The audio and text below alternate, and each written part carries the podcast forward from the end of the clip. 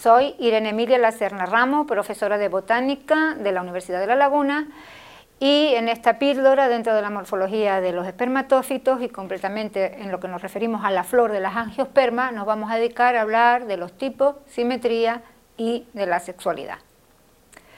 La flor de las angiospermas es un brote terminal o lateral cuyos entrenudos no han sufrido un alargamiento acusado son de origen meristemático y sirven de asiento a los órganos más o menos implicados en la reproducción sexual. En una flor eh, podemos distinguir las siguientes partes, realmente está formado por una serie de hojas muy modificadas denominadas antófilos. Y, como les digo, podemos distinguir, en primer lugar, el pedúnculo o pedicelo floral, hay casos que hay flores que carecen de este pedúnculo o pedicelo, se llaman flores sésiles o sentadas, el tálamo o receptáculo de la flor, que es la parte donde se insertan el resto de las piezas florales, que son, el primer verticilo, son unas piezas mm, que todavía recuerdan a las hojas, no son demasiado modificadas, son los céfalos, los sépalos y en su conjunto constituyen lo que se llama el cáliz.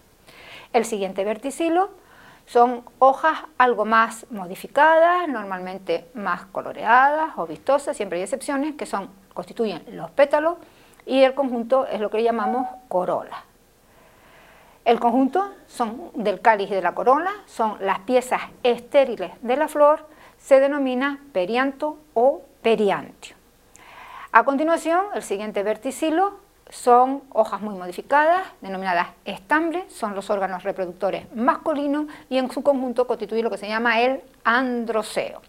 Puede haber un solo verticilo de estambre uno de cáliz, uno de corola y un verticilo interno que lo haremos ahora del gineceo, entonces sería una flor tetracíclica, mientras que en el caso de las flores completas suelen ya haber dos verticilos de estambres como lo que tenemos dibujados en esta, en esta imagen.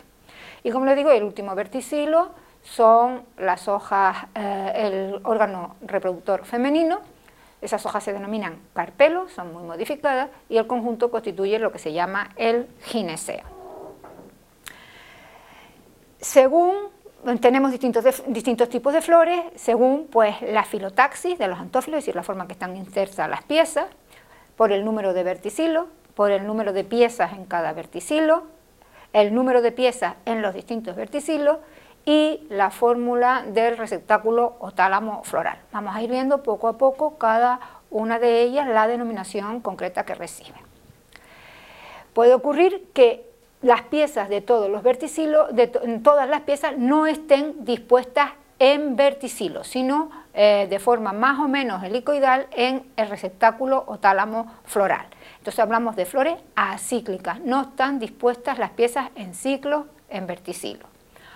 O bien puede ocurrir que parte de las piezas estén dispuestas en verticilo, como vemos aquí el caso de las piezas externas, de los estambres, y otras que no estén dispuestas en verticilo. Se llaman flores, en este caso, hemicíclicas. No quiere decir que la mitad de las piezas esté en verticilo y la otra mitad no, sino basta que las piezas de un, de un grupo de piezas no estén en verticilo para decir que la flor es hemicíclica.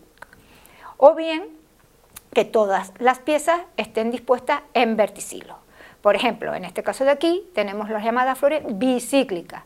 Hay solo dos verticilos de piesta. En esta de la izquierda, un verticilo de sépalo o de tépalo cepaloideo y un verticilo de estambre. Serían flores, en este caso, masculinas. O la de la derecha, donde también tenemos dos verticilos de piezas, serían piezas eh, estériles y un solo verticilo de piezas fértiles. Hay flores tricíclicas, vemos aquí, en este caso flores hermafroditas, un verticilo de piezas estériles y dos verticilos de piezas fértiles. Cuando hay cuatro verticilos, aquí por ejemplo una de sépalo, uno de pétalos, uno de estambre y uno de carpelos o gineceo, sería cíclica, tetracíclica. En el caso de que hayan cinco verticilos, uno de sépalo, uno de pétalos, dos de estambres, como vemos aquí, hay dos niveles, dos pisos, y uno de carpelo, tendríamos la flor pentacíclica. Atendiendo al número de piezas en cada verticilo, pues si hay tres piezas en cada verticilo, pueden ser dímeras, pueden ser trímeras, si son cuatro le ponemos el prefijo tetra, tetrámera, si son cinco, pentámeras, o si son muchas hablamos ya de flores polímeras. En cuanto al número de piezas en los distintos verticilos, puede ocurrir que en todos los verticilos haya el mismo número de piezas. Por ejemplo, cuatro sépalos, cuatro pétalos, cuatro estambres en un solo verticilo y cuatro de carpelos. Decimos que la flor es homómera, con el mismo número de piezas. Pero hay otros casos en donde no todos los verticilos tienen el mismo número de piezas, son las llamadas flores heterómeras. Por ejemplo, aquí hay tres sépalos, cinco pétalos, cinco estambres y puede que sean cinco carpelos.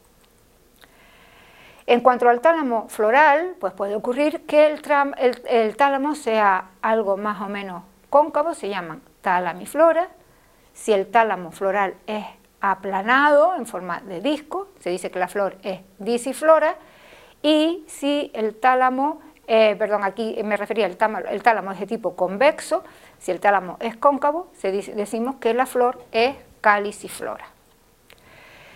En cuanto a la simetría, puede ocurrir que eh, en la flor podamos trazar más de dos planos de simetría. En este caso decimos que la flor es actinomorfa, regular o radiada. En otros casos solamente se puede trazar un plano de simetría. Hablamos en este caso de flores zigomorfas, irregulares, bilaterales o monosimétricas. También hay flores donde solo se pueden trazar dos planos de simetría, uno vertical y otro horizontal, serían las disimétricas, y flores en donde no se puede trazar ningún plano de simetría porque todas las piezas son más o menos distintas. Hablamos entonces en caso de flores asimétricas.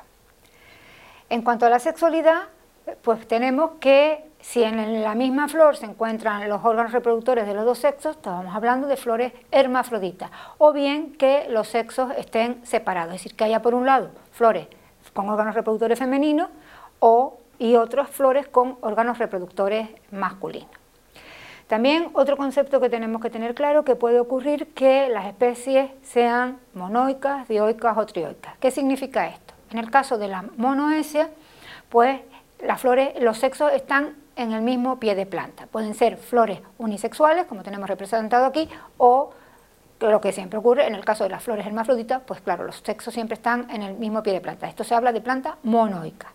También tenemos el caso de plantas polígamas, es decir, que hay flores hermafroditas junto con flores unisexuales. Tenemos las polígamas andromonoicas, donde las flores hermafroditas están junto con unisexuales masculinas. Y decimos que son ginomonoicas cuando las flores unisexuales son las femeninas y no las masculinas. Y también tenemos el caso de las androginomonoicas, donde junto con las hermafroditas hay flores de unisexuales de los dos sexos, tanto masculinas como femeninas.